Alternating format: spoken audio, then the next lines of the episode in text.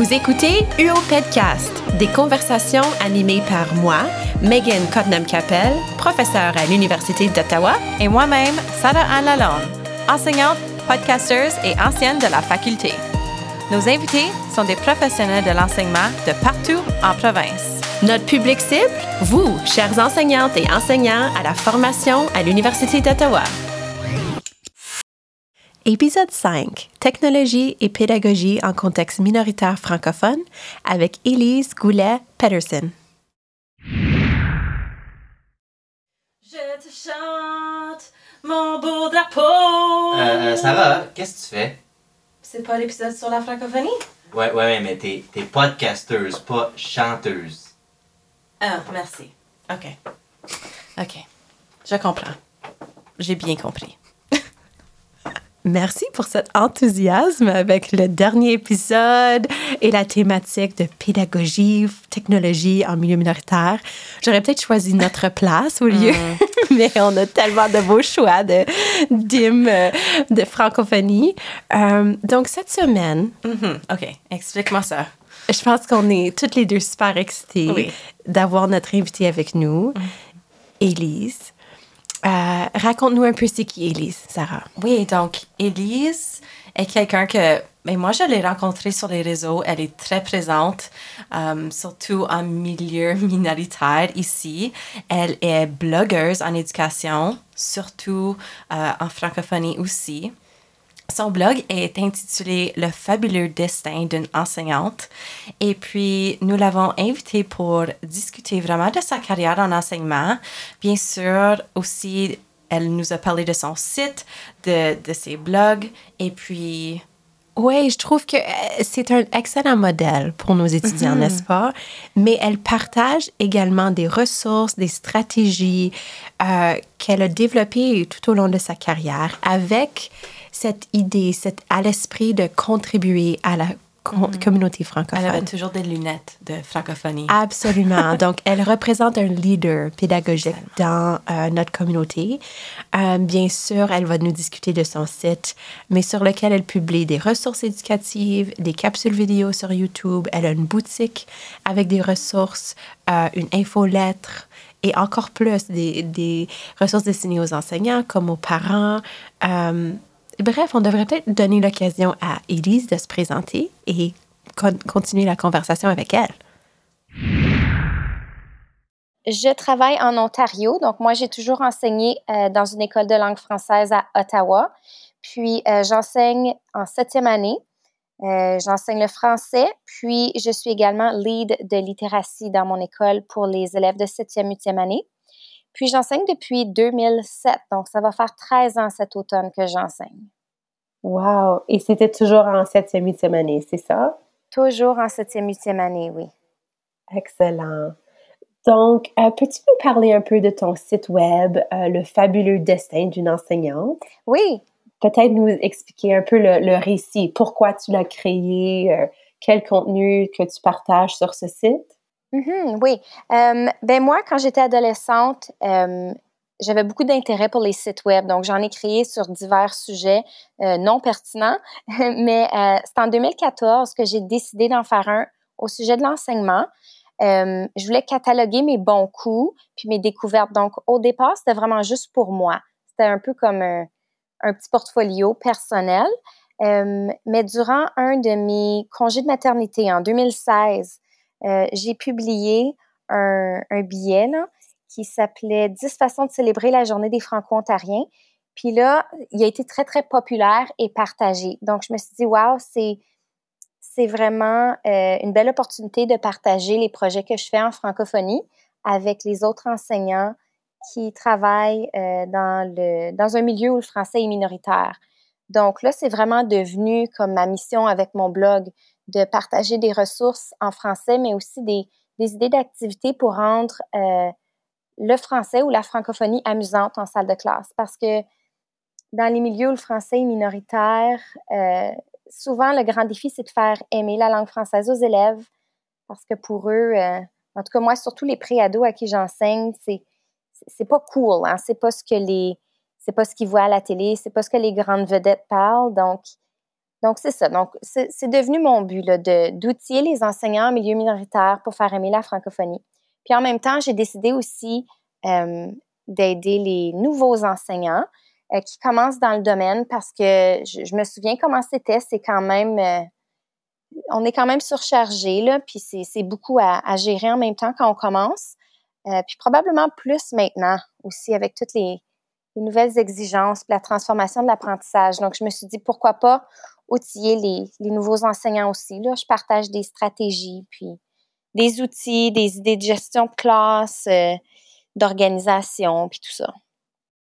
Élise, je me rappelle quand j'ai commencé ma première année l'année passée, septembre 2018, j'avais trouvé ton site web, j'avais trouvé tes, tes ressources, puis j'avais tout téléchargé. J'avais commencé euh, mon année avec des jeux que tu avais suggérés pour euh, des jeux genre brise-glace, puis toutes les, les ressources que tu avais pour comment communiquer avec les parents, des, des trucs. Donc, euh, ah, en tant que nouvelle enseignante, ça m'a beaucoup, beaucoup, beaucoup été utile. Oui. Oh, ben tant mieux. Ben, c'est qu'en début de carrière, moi, il n'y avait pas vraiment de blog en enseignement quand j'ai commencé 13 ans passés, mais je me souviens, il y avait une enseignante qui était venue à la faculté pour nous parler de trucs de gestion de classe, puis comment faire une lettre de bienvenue aux parents en début d'année. Puis ça m'avait beaucoup inspiré, puis ça m'avait vraiment aidé. donc, c'est pour ça. Je, donne à mon tour en retour. Excellent. Et, et comment tu fais pour créer ces, ces nombreux contenus? Tu as des ressources pour les enseignants, tu as des coups de cœur, tu as une boutique? Mm-hmm. Ouais, ben c'est le défi maintenant que je suis maman de deux enfants, c'est de trouver le temps. Euh, mais je sais pas, ça, ça, me vient quand même assez facilement des idées d'activité. Donc, quand vient le temps de, de publier un billet avec des, des idées d'activités, par exemple pour mousser la francophonie ou brise-glace. Comme avec, mes années d'enseignement, j'ai quand même plusieurs idées qui me viennent en tête. Euh, j'ai des ressources que j'aime bien, donc souvent je vais partager euh, puis citer la source, d'où ça vient. Euh, mais donc ça, ça me vient facilement. Quand ça vient à créer des ressources, c'est vraiment des choses que j'ai accumulées à travers les années que je me suis dit, OK, ben là, je pourrais utiliser ça, le vendre sur ma boutique ou l'offrir gratuitement. Euh, mais je dois dire que, tu sais, là, il y en a de plus en plus des blogs en enseignement, puis il y a des gens qui créent comme des vraiment belles ressources avec des belles mises en page, puis je, les admire beaucoup parce que là, personnellement, moi, j'ai, je trouve pas le temps pour, faire ça. Mais, euh, mais c'est ça, là, c'est vraiment des choses que j'avais accumulées, puis j'ai décidé de, de modifier puis d'offrir sur mon blog. Excellent. Et j'ai aussi noté que tu publies des ressources pour les parents sur ton site. Donc, pourquoi tu choisis de créer pour les parents? Oui, euh, au début, c'était pas c'était pas mon objectif, mais ce que je remarque d'une année à l'autre lors des rencontres de parents, euh, moi j'ai toujours enseigné le français. J'ai aussi enseigné d'autres matières, mais j'ai toujours le français euh, comme comme cours à enseigner. Puis les parents me posent souvent, c'est souvent les mêmes questions qui reviennent. Donc, par exemple, comment je peux motiver mon enfant à à lire plus souvent? Euh, comment je peux mm-hmm. améliorer son vocabulaire, son orthographe? Euh, as-tu des idées de, de livres ou d'émissions intéressantes en français? Je veux que mon enfant fasse plus de choses en français. Donc, je me suis basée sur ces, ces questions-là. Puis, mm-hmm. j'ai créé des fiches euh, qui peuvent, souvent c'est comme une liste pour les parents là, de choses qu'ils peuvent faire ou des idées, oui. mais c'est aussi utile pour les enseignants à qui on pose ces mêmes questions parce que j'assume que je suis pas la seule enseignante qui, qui reçoit ces questions-là. Là. Donc, c'est pour les parents et à la fois les, les enseignants. Donc, prenons une petite pause ici, Sarah, pour discuter de, de ce que Élise vient de nous partager. Moi, ce que je trouve intéressant euh, à partir de l'exemple d'Élise, c'est le fait que son site, euh, son blog, sa chaîne YouTube, tout ce qu'elle fait en termes de créer des ressources et de partager sa perspective enseignante fait partie d'une identité professionnelle, d'une utilisation du numérique particulière. Mm-hmm. son, développement professionnel contribue à la, à la francophonie, partagé avec d'autres enseignants, mais elle fait aussi d'autres utilisations du numérique avec ses élèves qui est comme un projet à, part. Oui, différent. Donc, elle peut utiliser le même type d'outils ou créer à partir de différents outils avec ses élèves et c'est séparé. Mm-hmm. Pour moi, ce que je trouve intéressant là-dedans, premièrement, un enseignant peut choisir un ou l'autre, n'a certainement pas besoin de tout faire. Mais si l'enseignant s'intéresse à la fois euh, à créer avec ses élèves, mais a ce souci de, protéger leur identité ou euh, d'une année à l'autre, le projet va changer selon les intérêts des élèves. Donc, une année, c'est peut-être une chaîne YouTube, une autre année, c'est une radio ou euh, une balado quoi que ce soit. L'enseignant peut, il ou elle-même, choisir l'utilisation d'un outil, d'un site, d'un blog pour son développement professionnel. Oui. Qui est vraiment 100%. à moi. Tu sais, c'est pas quelque chose que je partage avec la communauté scolaire ou avec les élèves. C'est mon outil de développement professionnel. Et je sais que tu as de l'expérience là-dedans. hein? Oui. Je- Pendant que Élise expliquait son, son projet personnel et professionnel, justement, je me, je me voyais beaucoup en elle parce que dès la première année de la faculté, j'avais cette envie-là de, de partager, mais un, d'avoir des réflexions par rapport à, à, à ma langue, à mon identité franco-ontarienne en lien avec mon nouveau rôle en tant que en tant qu'enseignante. Et dès les débuts je, je voulais partager ma voix tu sais en version blog avant que j'ai entamé mon podcast parce que ça m'a pris un, un peu plus de temps de me, de me lancer en, en balado. Mais um, tu sais j'ai, lancé sarahannelalonde.com mon premier blog je l'ai envoyé ça, c'était en anglais puis je l'ai appelé Why Teach comme pourquoi? Oui. pourquoi c'est pour moi? Puis ça m'a permis de vraiment prendre le temps parce que j'avais tout j'avais pris beaucoup de temps à faire du brainstorming puis tout ce processus là du début à la fin ça m'a permis d'avoir des réflexions très importantes de mon pourquoi.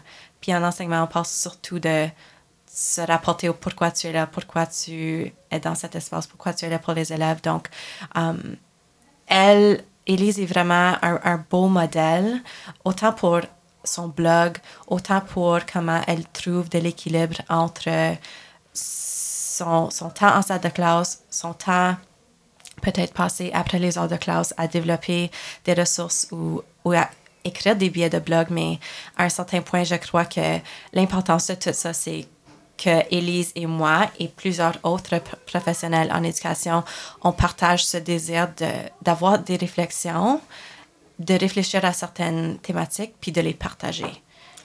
Oui, et dans ce que tu viens de me raconter, Sarah, c'est que partager ces réflexions te permet non seulement d'exprimer ta voix, mais de développer ta voix et ton identité d'enseignante Oui. en écrivant, en partageant. Puis ça laisse des traces parce que là, on est en 2020 et je peux aller voir c'était quoi mon identité dès les débuts en 2017. Je trouve ça très riche. Oui, c'est un peu comme l'idée de portfolio numérique qu'on a Exact. vu présenter de plusieurs différentes façons dans les écoles, disons, mais certains proposent, par exemple, la création d'un portfolio numérique dès la maternelle, que l'élève peut contribuer avec différentes... euh, que je ne sais pas si ça serait un billet de blog à, ce- à ce moment-là, mais des preuves de son apprentissage, de ses intérêts. Et on peut suivre à travers les années et voir un peu le, le cheminement. Et c'est- c'est intéressant aussi d'apprendre que pour toi, même lors de la formation, euh, c'était pas nécessairement un devoir. C'est- c'est- ça venait vraiment de, de toi. Oui, puis j'avais aussi un désir de, de contribuer à la francophonie dans un contexte numérique. C'était vraiment important pour moi parce que je sais que quand on est à la faculté, on, on veut lire, on veut en apprendre davantage sur comment être enseignante. Oui. Donc, j'essayais de, de trouver des billets de blog d'enseignants ou d'enseignantes en contexte min- min- minoritaire ici en Ontario. J'en voyais beaucoup du Québec, en, en- en France, mais pas nécessairement, il n'y avait pas amplement de choix. Donc, à un certain point, je me suis dit, pourquoi ne pas contribuer? Oui, et tu, tu viens de nous partager que le premier billet de blog a été rédigé en anglais. Mais justement, un modèle de ce que ça veut dire être franco-ontarienne pour toi, tu es parfaitement bilingue. Tu travailles dans les deux langues et tu as des contacts dans ton réseau d'apprentissage dans les deux langues. Donc, j'imagine pour toi, publier dans les deux langues, c'est important pour toi aussi? Oui, mon site web est complètement en français. Ça, c'était quelque chose qui était important pour moi. Puis c'est drôle parce que mon deuxième billet de blog était sur l'insécurité linguistique. Donc, c'était très francophonie, c'est comme 100 Ouais. Donc, moi-même, je trouve de l'équilibre entre mes publications en anglais, en français. Je sais quand on vit dans un milieu minoritaire francophone, on, on vit différentes choses dans différents contextes et différentes langues. Donc, si j'ai assisté à un congrès EdTech Google en anglais, je vais écrire mon billet de blog en anglais. Mais si je vis une expérience de sketchnote, quand je donne des ateliers, um, puis je veux écrire un billet de blog sur comment ça a été dans un conseil euh, que j'ai appuyé en, français, je l'écris en français. Donc, ça se vit de façon très organique, disons. Excellent. Merci pour ce partage, Sarah. Et écoutons euh, la conversation avec Élise un peu plus. Puis il y a, tellement de contenu sur ton site web. C'est vraiment, c'est tellement bien fait, c'est tellement beau. Comme j'ai, tellement envie d'aller cliquer sur, euh, tu sais, les jeux d'évasion, euh, la valise littéraire, même une, rentrée zen. Tu sais, tu, tu utilises des, des titres accrocheurs avec des, des belles images, puis la, la beauté de tout ça, puis ce que je pense, surtout en tant que nouvelle enseignante, ce que j'admire et que j'apprécie le plus, c'est que tu fais beaucoup de travail pour aller trouver des conseils et des ressources que tu es capable de mettre dans un billet de blog et nous, nous le partager. Donc, comment est-ce que tu fais pour trouver des ressources pédagogiques ou, ou même technopédagogiques en français qui sont pertinentes pour une thématique, pour notre contexte, pour notre province ici en Ontario français. Comment tu fais pour trouver toutes ces ressources-là?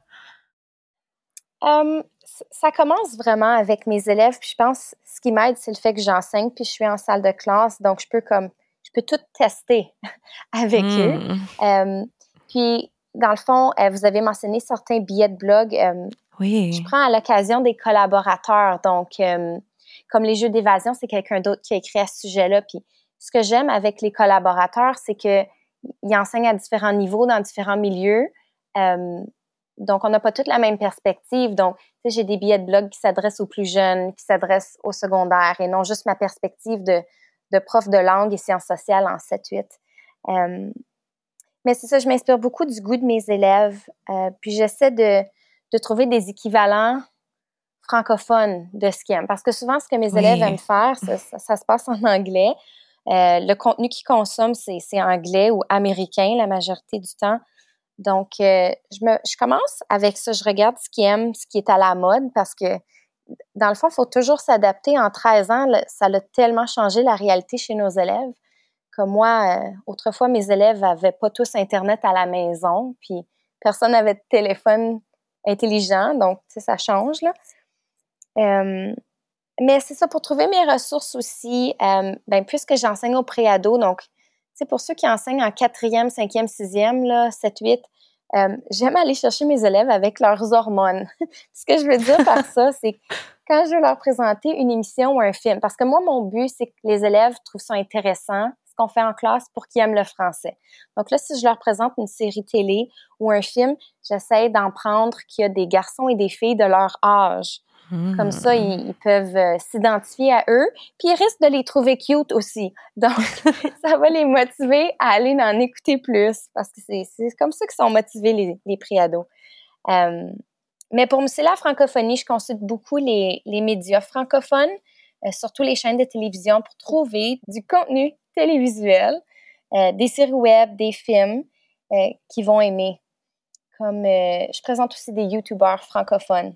Les élèves écoutent beaucoup YouTube, donc je suis allée. Mais tu sais, ça demande de la recherche de ma part. Oui. Est-ce que, est que tu prends le temps de faire cette propre recherche? Est-ce que tu as peut-être comme un, un, réseau en ligne sur Twitter qui, des fois, partage ou tu lances des questions comme Salut tout le monde, connaissez-vous des YouTubers francophones que vous pouvez me partager?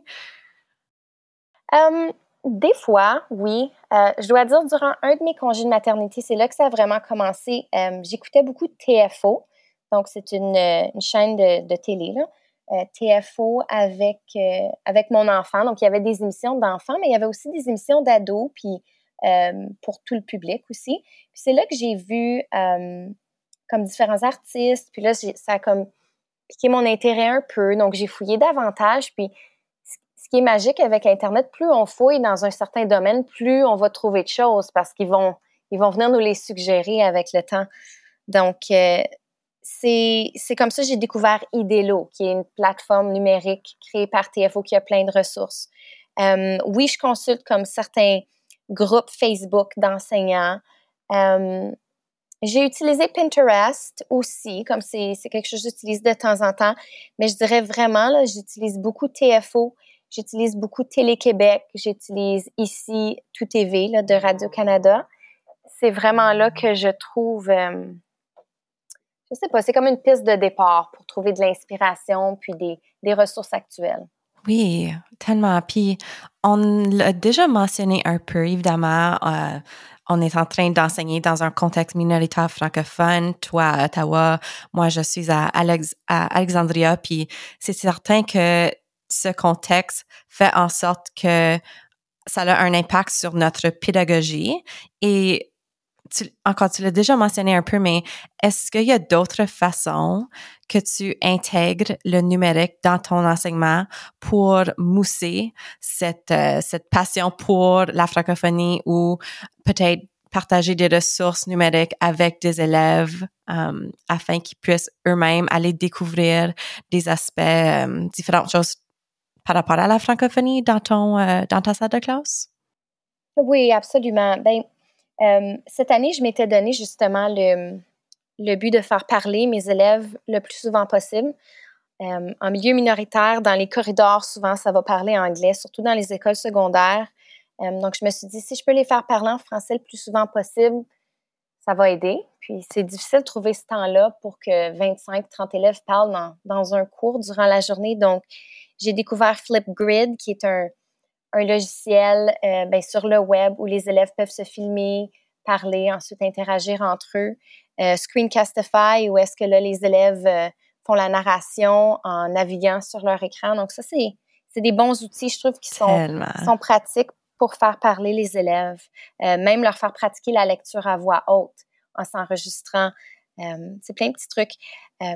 Mais comme je l'ai dit tantôt, moi, je, je peux vraiment pas me permettre que mon cours soit ennuyant. J'ai les élèves une heure par jour. J'ai trois groupes. Quand ils viennent dans ma classe, il faut que ce soit 100% francophone et amusant presque tout le temps. Mais évidemment, la grammaire, on peut pas le rendre trop amusant, mais, euh, mais je fais mon possible. Puis, euh, pour certains élèves, on est, on est un des seuls modèles francophones euh, ou un des seuls passeurs culturels qu'ils ont dans leur vie. À l'extérieur de l'école, c'est dans une autre langue, en anglais ou autre.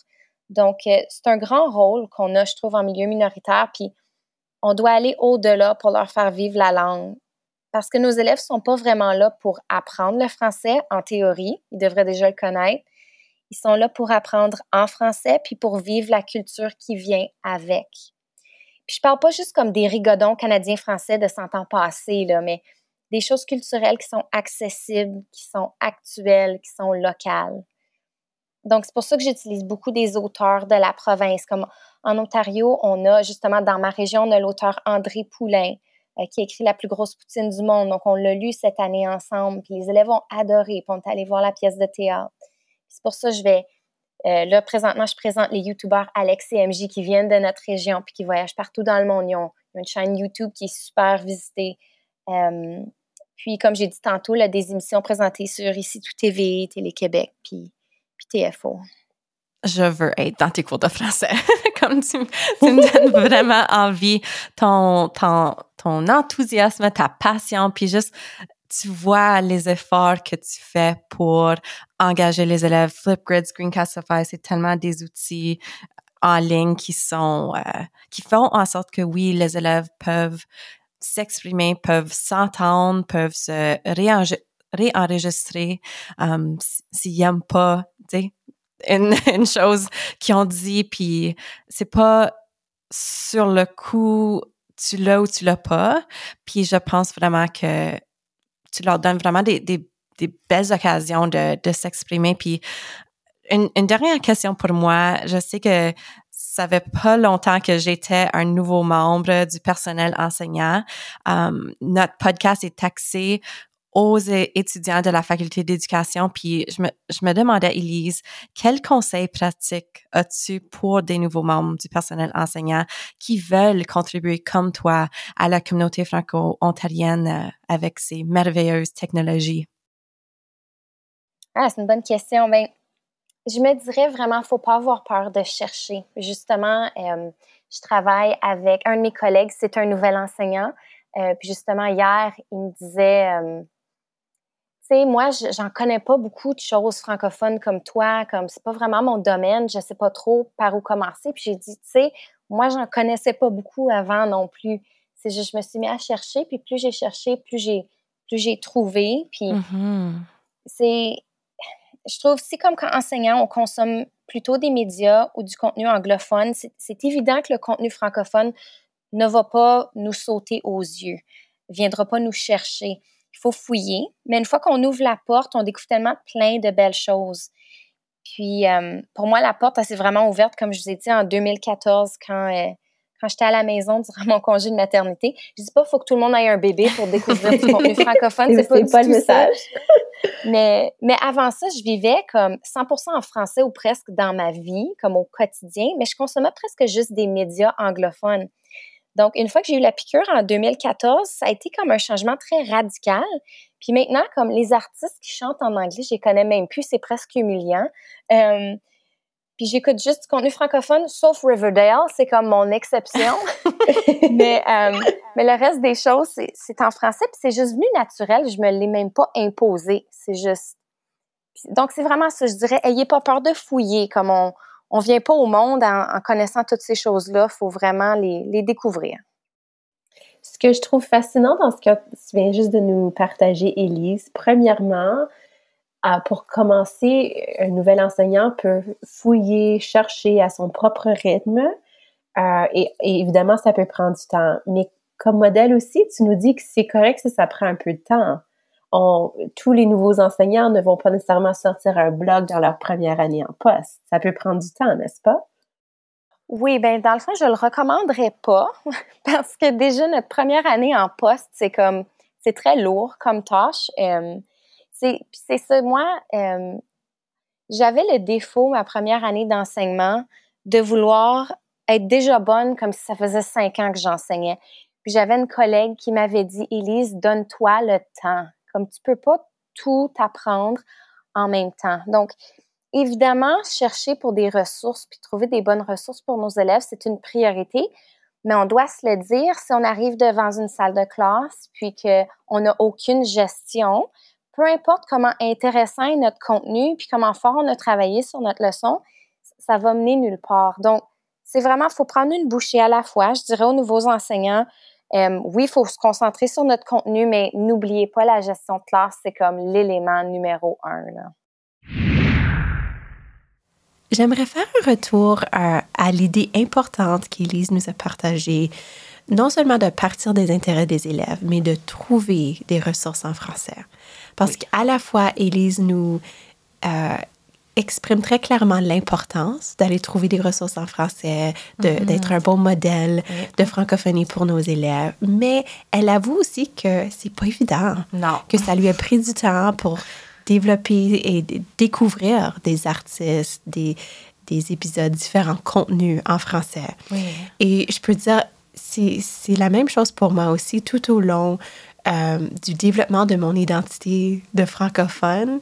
J'ai fait des choix conscients d'aller trouver différents contenus, de découvrir des artistes. Mais le numérique facilite parfois ça un peu pour nous aussi. Parce que, par exemple, euh, quand je me suis abonnée à Spotify, pour pouvoir écouter plus de musique euh, en faisant de l'exercice, etc., j'ai découvert énormément de, de listes euh, avec différents artistes francophones et j'ai pu découvrir des artistes francophones. Donc, par exemple, je disais, OK, je vais écouter Radio Radio et on, on va dire, oh, vous aimez cet artiste, donc voici d'autres suggestions. Oui. Ou voici une liste de lecture où on a une chanson Radio Radio et vous pouvez aller découvrir d'autres artistes. Donc, je trouve que le numérique parfois peut peut-être faciliter ce partage, n'est-ce pas, de ressources entre nous. Euh, Puis j'adore ce que tu dis parce que la musique francophone, c'est quelque chose qui me tient énormément à cœur. Et c'est drôle que tu en parles parce que on a l'expert des, des, artistes francophones et de musique francophone avec nous ici. C'est justement le réalisateur de notre podcast. Il s'appelle Mathieu Leroux et si vous ne l'avez pas vu, déjà passé en ligne, Mathieu publie des listes de lecture qui sont conceptualisées et, partagées publiquement sur euh, un site web. Mathieu va nous, va nous l'expliquer euh, mieux que moi ici, mais c'est toutes des listes qui ont une thématique et qui, différemment de Spotify, Mathieu va aller chercher des artistes qui sont moins connus que des groupes très bien connus comme Radio Radio Mhm. et donner la chance à, à ces petits, petits groupes francophones et des artistes qui, qui commencent à être mis euh, En scène. en scène. Donc, euh, Bienvenue, Mathieu. Bienvenue. Merci. Ben moi, en tant qu'enseignant aussi, en, en, en allant voir ces listes de lecture-là sur, sur ces réseaux-là, j'ai réalisé à quel point c'était des bonnes listes, mais parfois pas toujours appropriées au contexte scolaire. Fait que moi, mes listes de lecture, j'ai pris le temps de vraiment passer chaque chanson, chaque artiste pour m'assurer que le, le, le propos était approprié, le langage était approprié, puis euh, les enseignants peuvent par la suite utiliser ces listes-là au mathieuleroux.com, Mathieu 2T, pour être capable de, euh, par la suite, choisir le, le genre de musique ou le contexte, que ce soit pendant un barbecue d'école, que ce soit pendant une journée pluvieuse. Ils ont vraiment des thématiques particulières euh, par rapport à, ce que tu veux comme type de musique. Fait que tu vas, puis tu choisis la liste et par la suite, ça te donne vraiment le choix de choisir le service que, que tu, pour lequel tu payes ou utiliser une liste YouTube gratuite euh, accessible à tous. Wow. ça. Et Mathieu, tu as vraiment créé tout ça pour la communauté. euh, Oui, j'ai créé à la base pour moi puis mon école jusqu'à ce que je réalise ben pourquoi est-ce que c'est juste moi qui en prends avantage? Vraiment ça devrait être euh, euh, publié à tout le monde puis c'est ça c'est beaucoup de travail mais dans le fond c'est je fais ça de bon cœur puis euh, pour être capable de faire avancer euh, le- le- le- la, la cause de la musique francophone. Et en discutant de musique francophone, aurais-tu peut-être un ou deux artistes coup de cœur que tu voudrais peut-être nous partager? Oui, euh, ben récemment, c'est sûr que tout le monde a un gros kick sur Bleu Jeans Bleu avec leur chanson Coton Watté. Fait que euh, c'est sûr qu'elle se retrouve dans, dans les playlists parce que sont mises à jour constamment. Ces playlists-là sont. Puis, puis ces les artistes que je choisis sont, sont, euh, sont d'actualité. là. Il y en a tellement que c'est c'est ça, je pense plus. Puis c'est de briser les barrières aussi. Comme là, je regarde à la, à la playlist Brutale Franco, c'est de la musique qui crie, que tu comprends pas nécessairement les paroles, mais que c'est en français. Puis des, des playlists comme Boom Boom, il y a environ 300 chansons à rythmer, danser, francophone. Fait que pour des, des profs de- d'éducation physique qui, qui se disent, ah, j'ai besoin de la musique qui, qui, qui- qui Oui. bouge, mais je trouve rien en français, ben là, tu as à peu près 24 heures de musique francophone là, à faire jouer dans ton gym. Fait que c'est Ben, ça. Merci Mathieu pour tout ce que tu fais pour l'équipe et au podcast, mais pour ce partage aussi qui est tellement pertinent de tout ce que nous discutons. J'adore. OK. Est-ce qu'on continue avec la conversation avec Élise? On y va.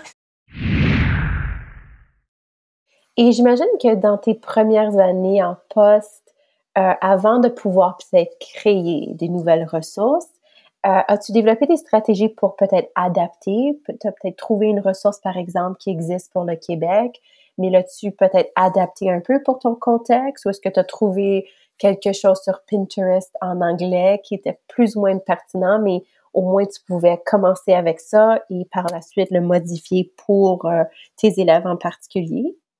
Mhm. Ben, je dois dire qu'en 2007, je sais même pas si Pinterest existait. Non, c'est vrai. Je sais, je pense que c'est l'année que Facebook a été créé. Je m'en viens vieille. Euh, Non, c'est tout. mais moi, ce que je faisais, euh, mes premières années d'enseignement, c'est- c'est exactement ça. Mais oh, c'était pas trop sur le web. C'est dans mon secteur, ben, à l'école, il y avait comme une étagère de ressources comme abandonnées. Les gens, avec, les années, on devient qu'on on a trop de manuels, on a trop de ressources dans notre classe. Donc là, c'était tout là. Je me suis mis à fouiller là-dedans, puis à piger ce qui m'intéressait, puis à l'adapter. Parce qu'évidemment, c'était des manuels. Il y en a qui c'était comme un peu plus désuet, c'était moins intéressant. Donc, j'essayais de trouver des, des façons plus actuelles de, de les présenter. Mais en début de carrière, on peut pas être original avec chaque ressource qu'on utilise. Il faut vraiment comme choisir, puis on survit aussi. Donc, euh, mais définitivement, euh, c'est une bonne méthode en début de carrière de, prendre quelque chose peut-être qu'un collègue a créé puis nous a offert ou quelque chose qu'on trouve en ligne puis l'adapter selon notre contexte, changer le sujet. Euh, c'est une très bonne stratégie, oui, en effet. Donc, on peut peut-être commencer à chercher, modifier et aller jusque vers créer des ressources quand on a le moment ou la, l'inspiration ou euh, on a une idée qui, qui, brûle un peu avec nos élèves et on veut vraiment créer quelque chose par la suite pour partager aussi avec la communauté. Oui, mais je dois dire que ça dépend d'une personne à l'autre. Euh, moi, j'aimais beaucoup poser des questions à mes collègues. C'est beaucoup comme ça que j'ai appris mes premières années. Puis je regardais ce qu'ils faisaient. Euh, puis dans ce temps-là, il n'y avait pas beaucoup de collaboration. On créait pas beaucoup les, les ressources ensemble. Donc j'arrivais puis j'étais comme les mains vides. Il y en a un peu qui partageaient, mais c'était pas vraiment la culture de l'école autrefois. Mais ce que j'ai remarqué, c'est qu'il y a des enseignants qui sont très bons à chercher des ressources et à trouver ce qui fonctionne pour eux. Mais moi, quand je cherchais, on dirait, je passais tellement de temps à chercher, qu'à essayer de trouver la chose parfaite, qu'après un bout de temps, j'ai réalisé que c'était plus vite pour moi de créer mes ressources. Mais, euh, ça, donc ça dépend. Comme il y a des gens qui préfèrent chercher, il y a des gens qui préfèrent créer. Euh, j'ai quelques questions par rapport à, ton site en particulier. Donc, si par exemple, euh, je parcours le site et je trouve une trousse qui m'intéresse beaucoup, on m'invite à m'abonner au blog. Euh, donc, juste pour guider un peu les étudiants qui vont peut-être parcourir le site. Ils devraient s'abonner au blog, c'est ça, pour avoir accès à différents contenus? Oui, bien, si on s'abonne au blog, à la fin de l'abonnement, quand on finit de remplir le formulaire, il y a un lien. Ce lien-là mène à un, un, Google Drive, un disque Google, dans lequel j'ai mis des ressources. il y a il y a comme des ressources au niveau d'organisation, gestion de classe. Euh, il y a aussi des activités, entre autres, il y a un guide pédagogique pour utiliser une chaîne YouTube, euh, celle de, de, Alex et MJ dont je vous parlais, puis aussi des activités pédagogiques pour utiliser euh, avec les livres Biscuits Cassonade d'une auteure québécoise. C'est ça, puis de temps en temps, j'envoie des infolettres. Je dois dire que j'aimerais pouvoir en envoyer plus souvent, mais c'est je, suis dans un mode de, survie en étant maman et enseignante présentement. Donc, j'envoie un peu moins d'infolettres que j'aimerais, mais, mais c'est ça. Pour avoir accès à la trousse, il faut s'abonner, euh, en effet. Parfait. Et peux-tu juste rapidement nous expliquer euh, la boutique Mieux enseigner Canada? C'est peut-être une ressource qui, risque d'intéresser euh, nos étudiants.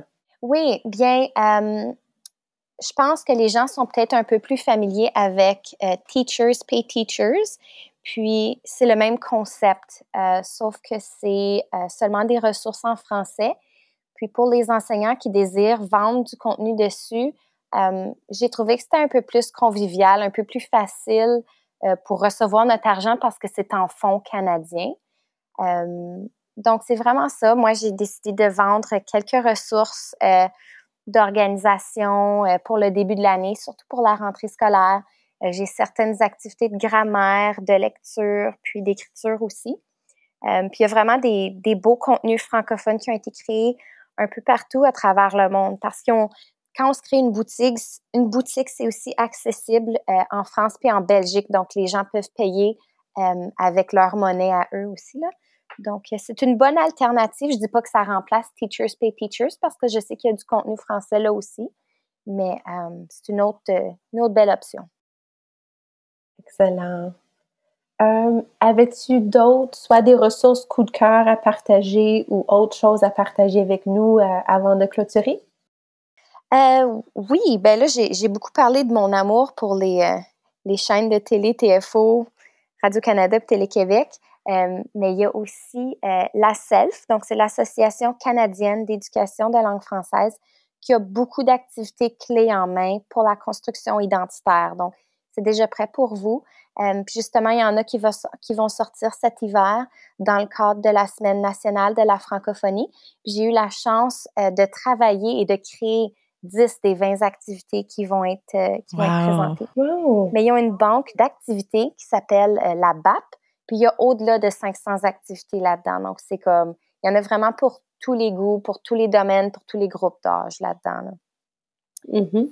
Il y a aussi euh, le REDO. Donc, pour ceux qui enseignent en, Ontario, c'est le. Il me semble que ça, ça, veut dire ressources éducatives de l'Ontario.